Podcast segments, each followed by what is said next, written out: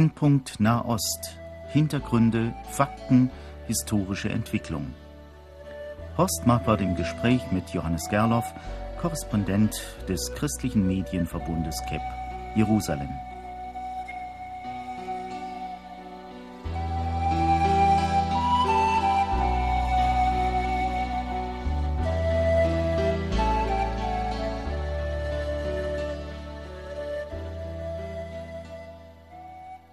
Heute werde ich wieder im Gespräch sein mit Johannes Gerloff, der in Jerusalem am Telefon sitzt. Hallo, Johannes Gerloff.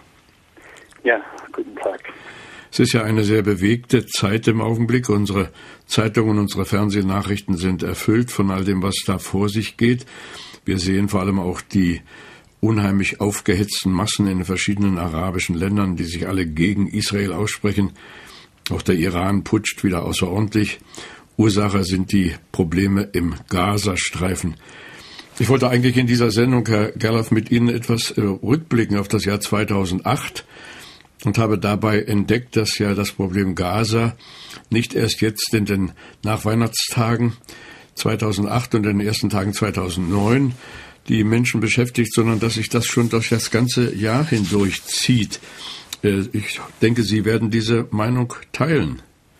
Ja, also aus israelischer Sicht ist das Problem Gazastreifen ein Problem, das eigentlich, wenn ich die Leute ins Derot frage, das heißt, die jetzt direkt unter dem Raketenbeschuss leiden, dann sagen sie, das ist schon seit acht Jahren so, dass da seit äh, acht Jahren mehr als 4.000 oder mehr als 10.000, wenn man alles zusammenrechnet, Geschosse auf die Ortschaften um den Gazastreifen heruntergegangen sind.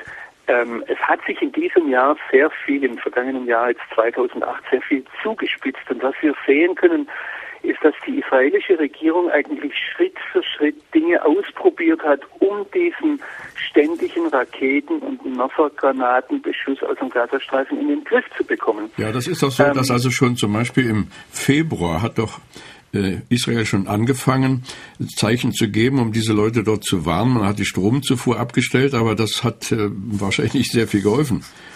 Das war eigentlich schon der zweite Schritt. Wir haben im Januar schon einen, einen Beschluss, Gaza abzuriegeln, nachdem Ashkelon beschossen wurde, also diese größere Stadt, und man gesehen hat, die Reichweite der palästinensischen Raketen nimmt zu und es, es fand dann schon im Januar dieser äh, äh, problematische Ausbruch der Palästinenser in Richtung Ägypten statt. Dann kam, wie gerade erwähnt, im Februar diese, dass Israel, ich sage jetzt einmal, die Schlinge enger gezogen hat und die Stromzufuhr in den Gazastreifen eingeschränkt hat. Und äh, dann kam ja das dann auch dahin, dass die, die Hamas daraufhin zu Massendemonstrationen gegen Israel aufgerufen hat. Ähm, und da ist sie gescheitert. Also wir sehen eine ganz interessante Entwicklung, wie sich der Konflikt praktisch von beiden Seiten her verschärft. Ja, ja, es hatte dann Mitte des Jahres so im Juni herum, glaube ich, äh, hat man den ersten Jahrestag von Hamastan gefeiert. So nannte man ja jetzt diese Hamas-Bewegung, die den Gazastreifen für sich erobert hatte. Und äh, die Ägypter haben vermittelt damals, es hat ja wirklich einige Monate des Ruhehaltens gegeben. Ja, aber zuvor hat eben das äh, israelische Kabinett, da wurde das bekannt. Ich denke, dass die das die ganze Zeit beraten haben, äh, wie ein Einmarsch in den Gazastreifen aussehen könnte, was er bringt, was man am Tag danach tut. Das ist ja die große Frage, wenn Israel einmarschiert. Äh, nicht nur, was kostet das, dieser Einmarsch auch an Menschenleben, sondern wie verfährt man dann weiter? Und dann hat man eben diese Option ausprobiert im Juni, dass man sich mit äh, durch ägyptische Vermittlung mit der Hamas auf eine man hat hier das arabische Wort verwendet, Tahadeh, was eigentlich Ruhe halten bedeutet. Es war gar kein Waffenstillstand, sondern man hat sich geeinigt, man hält Ruhe. Aber trotzdem hat Israel natürlich, äh, wenn äh, es konnte, äh, zum Beispiel Raketenteams, die am drauf und dran waren, abzuschießen, hat diese aus der Luft abgeschossen. Und äh, wenn wir dann jetzt zurückblicken, Mitte Dezember war dann dieses Ruhehalten, diese sechs Monate Ruhehalten zu Ende. Und dann hat uns der Sprecher der israelischen Armee gesagt, trotzdem sind in dieser Zeit, und ich habe hier die genauen Zahlen vor mir liegen, 234 Kassam-Raketen auf Israel gefallen, 185 Messergranaten wurden abgeschossen und dann wurden sogar fünf Gradraketen die haben eine größere Reichweite, eine größere Zielgenauigkeit vom Gazastreifen aus auf umliegende israelische Ortschaften abgeschossen. Das heißt, wir würden sowas in Deutschland nicht als Ruhe halten bezeichnen, sondern als blanken Krieg. Aber es kann eben, wie wir dann jetzt gesehen haben, noch schlimmer kommen. Nun hat ja sogar der äh, Abbas, also der Präsident der Palästinenser, wenn unsere Medien das richtig wiedergegeben haben, gesagt, die Hamas sei schuld jetzt am Gegenschlag der Israelis, denn sie hätten ja den Waffenstillstand nicht eingehalten. Das ist nicht nur Mahmoud Abbas, der palästinensische Präsident, sondern das ist auch zum Beispiel Ägypten, wo man ganz deutlich sieht, dass arabische Politiker zurzeit in einer sehr, sehr schwierigen Situation sind.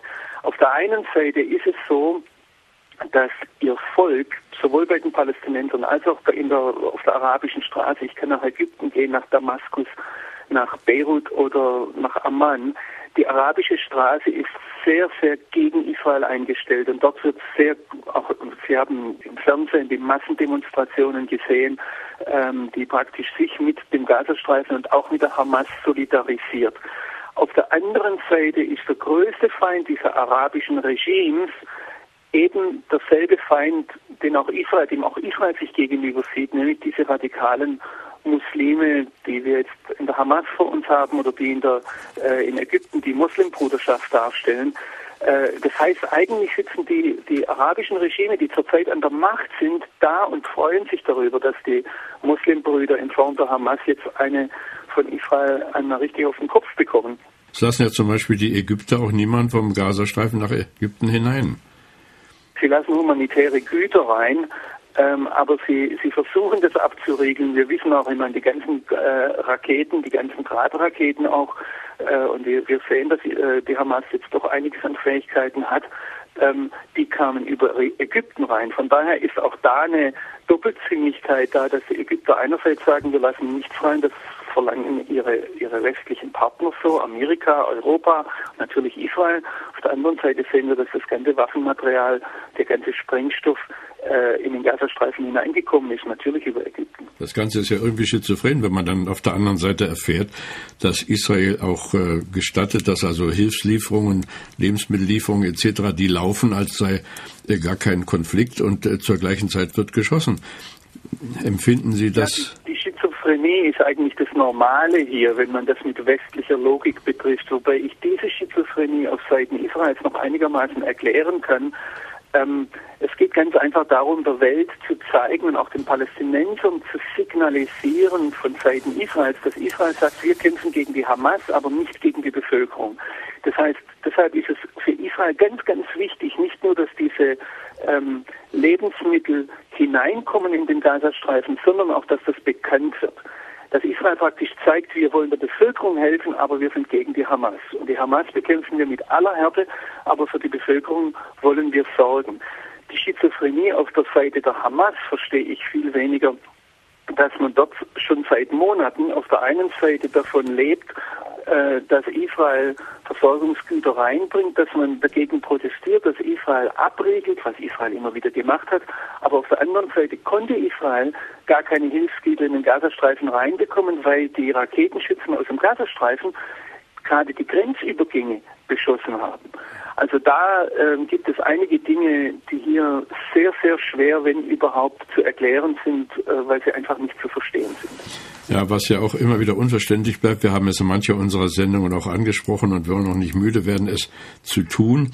Diese äh, unbegreifliche Wut auch im Westen oft gegen Israel, äh, weil es sich wehrt. Dagegen äh, entsteht der Eindruck, die arabischen, die palästinensischen Kräfte können tun, was sie wollen und die Welt regt sich nicht auf. Also jetzt ja auch nicht, weil wenn, wenn äh, entsprechend genügend protestiert worden wäre gegen die Raketen, die aus dem Gazastreifen gegen Israel gegangen wären, wäre vielleicht manches anders gelaufen, aber man hat gar keinen Protest gehört.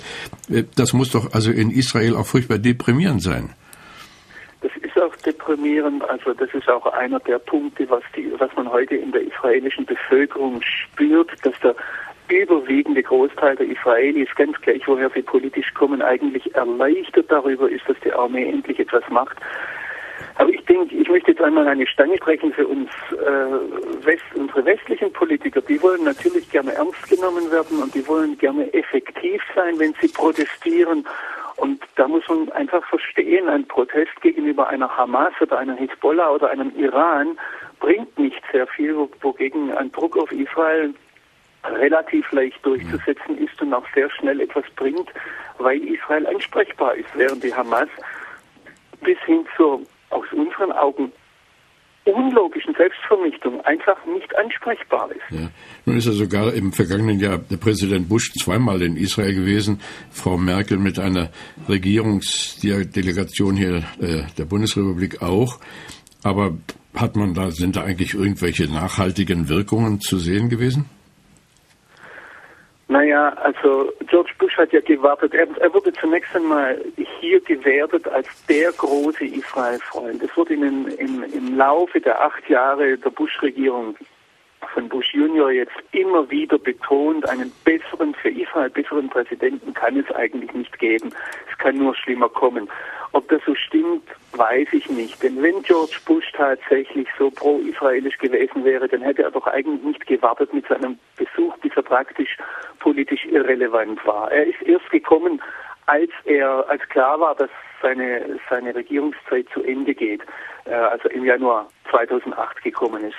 Und dann kommt er gleich zweimal im Jahr 2008. Also von daher, das ist eine sehr ambivalente Sache, wenn man jetzt diese Bush-Besuche im, im Nachhinein, im Rückblick bewerten möchte. Man muss auch sehen, kein amerikanischer Präsident hat den Palästinensern durch seine Aussage praktisch einen eigenen Staat versprochen. Das war erst George Bush, der die Zwei-Staaten-Lösung aus amerikanischer Sicht festgehämmert hat und damit auch das Recht der Palästinenser äh, auf einen eigenen Staat praktisch aus amerikanischer Sicht festgegossen hat, sage ich jetzt einmal. Von daher, es fällt sehr schwer, hier, hier etwas zu sagen, wenn wir auf, die, auf den Besuch der Bundeskanzlerin zu sprechen kommen. Ähm, sie hat sich da in meinen Augen, vor allem wenn man das in einem europäischen Umfeld sieht und wenn man sieht, dass Europa sehr viel Israel kritischer ist, die Bevölkerung, als Amerika, da muss man sagen, da hat sich unsere Bundeskanzlerin sehr viel eindeutiger pro Israel geäußert als George Bush und dabei wahrscheinlich mehr riskiert und vielleicht auch mehr bewirkt. Ja. Trifft das ja alles in eine politisch sehr wackelige Zeit. Äh, also die Amerikaner sind in einem Übergang vom einen Präsidenten zum anderen. Die israelische Regierung äh, wackelt ja, das hat es ja auch im vergangenen Jahr gegeben, dass also äh, deutlich wird, Olmer tritt zurück. Das ist, glaube ich, im September gemeldet worden. Äh, hier die Bundesrepublik wird auch in Kürze ihre eigenen Probleme haben. 2009 ist ein riesiges Wahljahr. Wie, wie verkraften denn die Israelis das, dass sie eigentlich, kann ich das mal sagen, gar keine feste, stabile Regierung haben? Also, dass Israel keine feste, stabile Regierung hat, stimmt nicht. Und das sehen wir jetzt. Also, äh, diese Aktion, die hier ähm, als gegossenes Blei, so ist der offizielle Name dieser Militäraktion gegen Gaza, durchgeführt wird, die wird ja mit einer unwahrscheinlichen Präzision und bislang auch mit sehr viel Erfolg durchgeführt. Und da steht die ganze israelische Führung eigentlich geschlossen hinter ihrer Armee. Und wenn wir das mit dem äh, Zweiten Libanonkrieg im Sommer 2006 vergleichen, dann äh, ist diese Aktion, steht diese Aktion jetzt ganz anders da. Und da wird dieses Vakuum, das, das Sie jetzt gerade beschrieben haben, mit dem Präsidentenwechsel in Amerika, mit der, der an, dem anlaufenden Wahlkampf hier in Israel, und jetzt kommt noch eine weitere Sache dazu, das ist der Jahreswechsel und die Weihnachtszeit, ähm, äh, das wird eher ausgenutzt. Und ich habe den Eindruck, dass sich eine ganze Reihe zum Beispiel auch von europäischen und amerikanischen Politikern dahinter einen Weihnachtsbaum verkriechen und sagen, ja, wir haben jetzt Urlaub, wir können nichts sagen äh, und deshalb gibt es keine Stellungnahmen.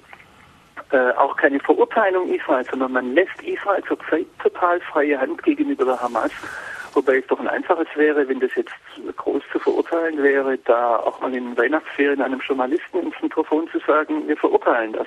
Also von daher wird das, äh, denke ich, dass sich dieses, dieses Vakuum, das sich aus unterschiedlichen Dingen zusammensetzt, dass sich das zurzeit für Israel eher politisch auszahlt. Und die Frage ist, gerade im Blick auf Gaza und die Militäraktion, ähm, gegossenes Blei, ähm, ist die große Frage, wird die israelische Armee in der Lage sein, dieses Vakuum auszunutzen? Äh, werden sie hier wirklich die richtigen Entscheidungen ja. treffen und, äh, und damit auch einen Boden bereiten für eine wenn dann im Januar die Politiker aufwachen oder, oder sich wieder erheben, ähm, dass dann äh, Fakten da sind, die, die tatsächlich etwas verändern im Gazastreifen. Ja, man hat ja den Eindruck, dass die Armee vielleicht doch eine Weile gezögert hat. Also mich hat es immer gewundert, dass sie nicht schon längst zurückgeschlagen haben. Könnte das vielleicht auch daran liegen, dass ja ein gewisses Trauma auch über dem Land liegt, dass äh, da im, im Juli gab es ja diese Freilassung von Samir Kunta gegen die Leichen von Ehud Goldwasser und Eldad Regev steckt ja immer noch dieser äh, Schock auch in den Gliedern Israels. Es könnten Soldaten verloren gehen, denen man dann nicht äh, gerecht werden kann, entweder wenn sie gefangen sind oder gefallen. Äh, ist das in, inzwischen überwunden oder steckt das da doch noch in den Knochen?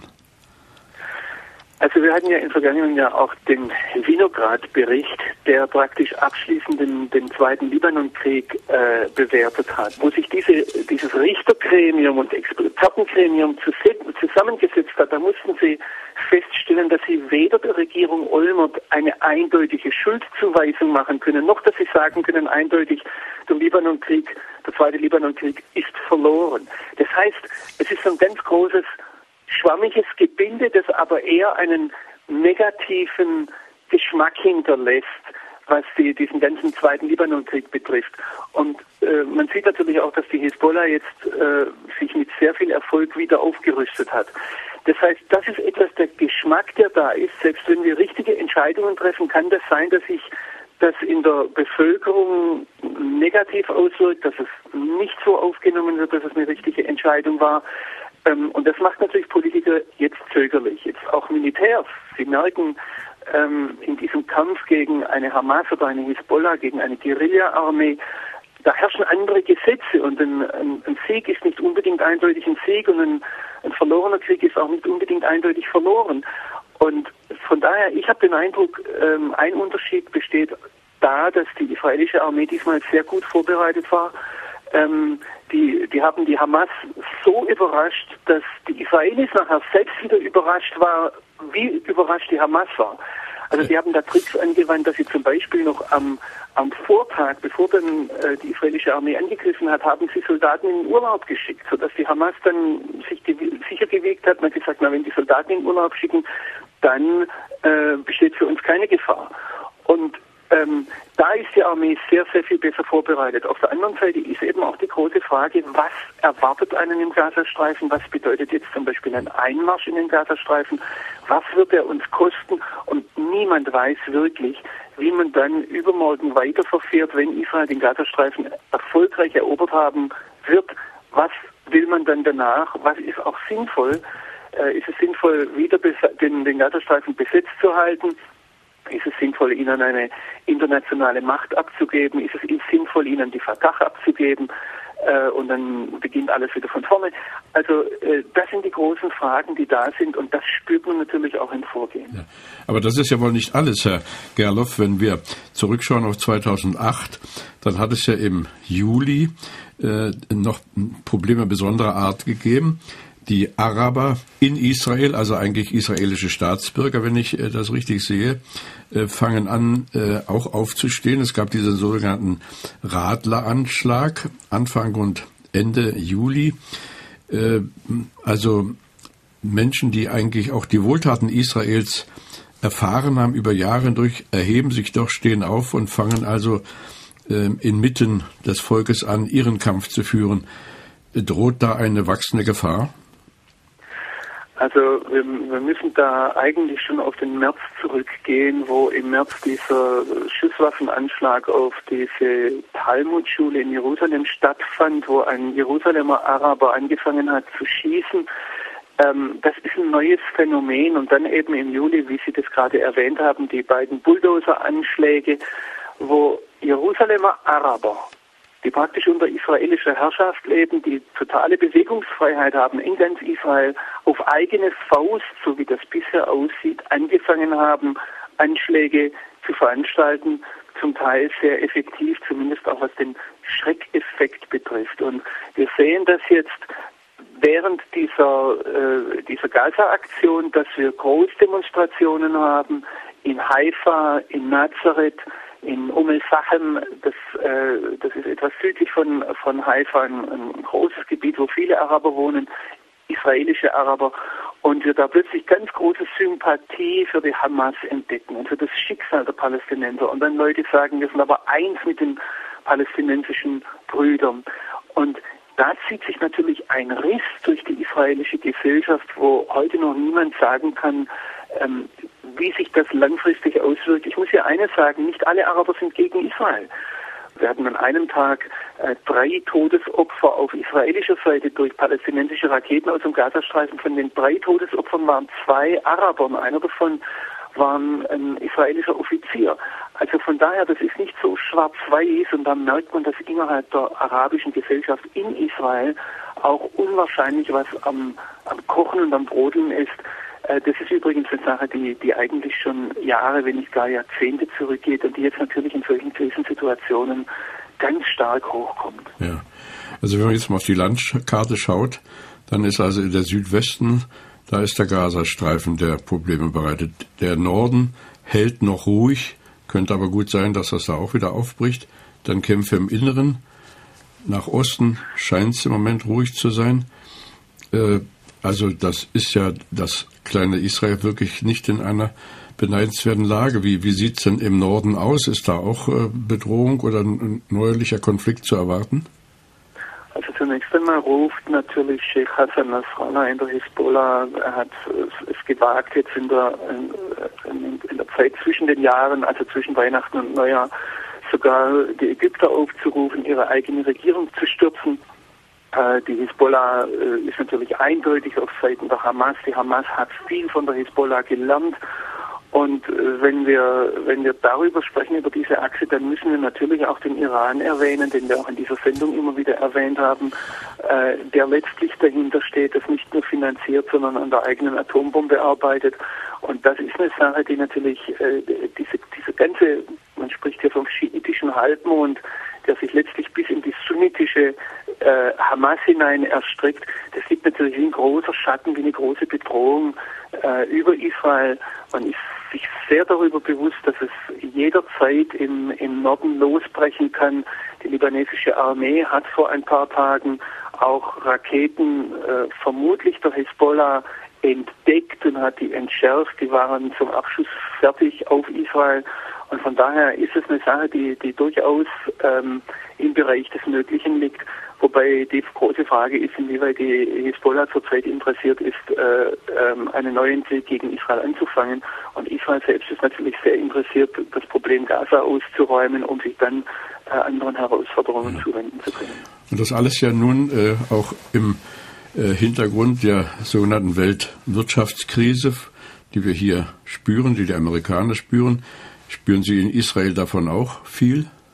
Natürlich spürt man das hier. Und natürlich, weil Israel sehr, sehr exportabhängig ist, äh, spürt man das sehr stark. Aber man äh, hat es vor allem auch insofern hier gespürt, als dass äh, das Erstaunliche ist, wie gut Israel bislang diese Weltwirtschaftskrise überstanden hat. Ich habe mich da als Nicht-Wirtschaftsfachmann etwas damit beschäftigt und habe dann festgestellt, dass zum Beispiel die Börsendaten, also die Daten äh, des Aktienhandels in Tel Aviv ungefähr parallel laufen zum deutschen Aktienindex.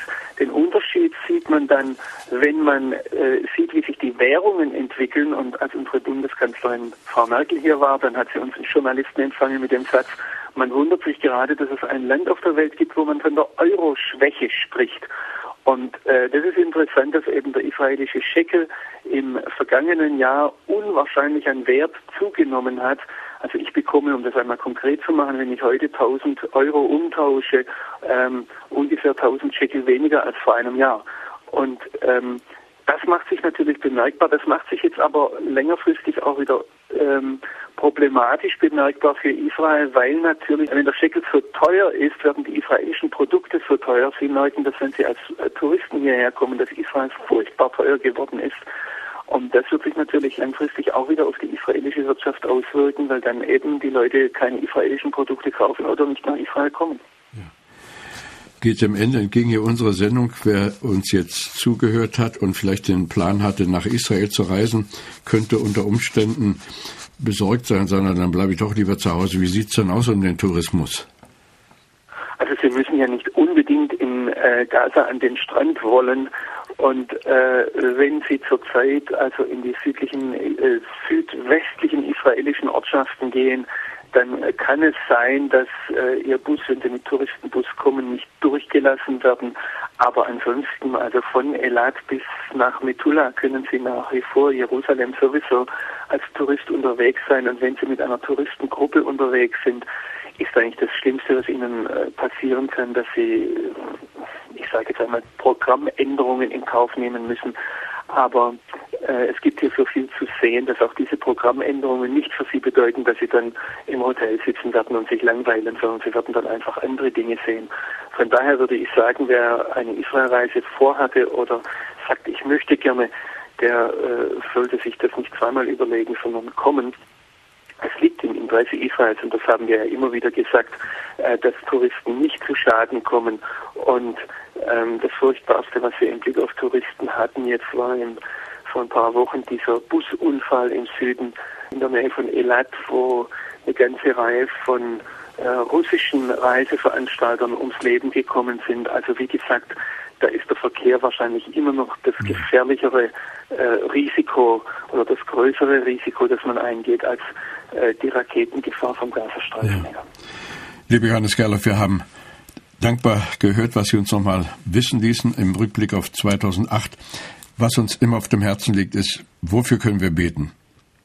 Ich denke zum einen für unsere Geschwister und äh, für die Gläubigen im Gazastreifen, da muss ich glaube ich nicht sehr viel sagen. Für die Gläubigen auf der israelischen Seite ist es nicht nur die Frage der Bewahrung, sondern ist auch die große Entscheidung, sollen wir aushalten vor Ort, unsere Familien uns selbst dabei äh, einem Risiko aussetzen, aber ein Zeugnis sein in dieser angespannten Situation? Oder sollen wir gehen? Sollen wir bei äh, anderen Gemeinden Unterkunft finden? Da gibt es ja die Möglichkeiten. Das ist eine Spannungssituation, in der die Leute dort um den Gazastreifen herum besonders sind gerade auch Gläubige. Ich denke dann ein, ein, zweiter großer Punkt ist, dass wir für die israelische Armee beten.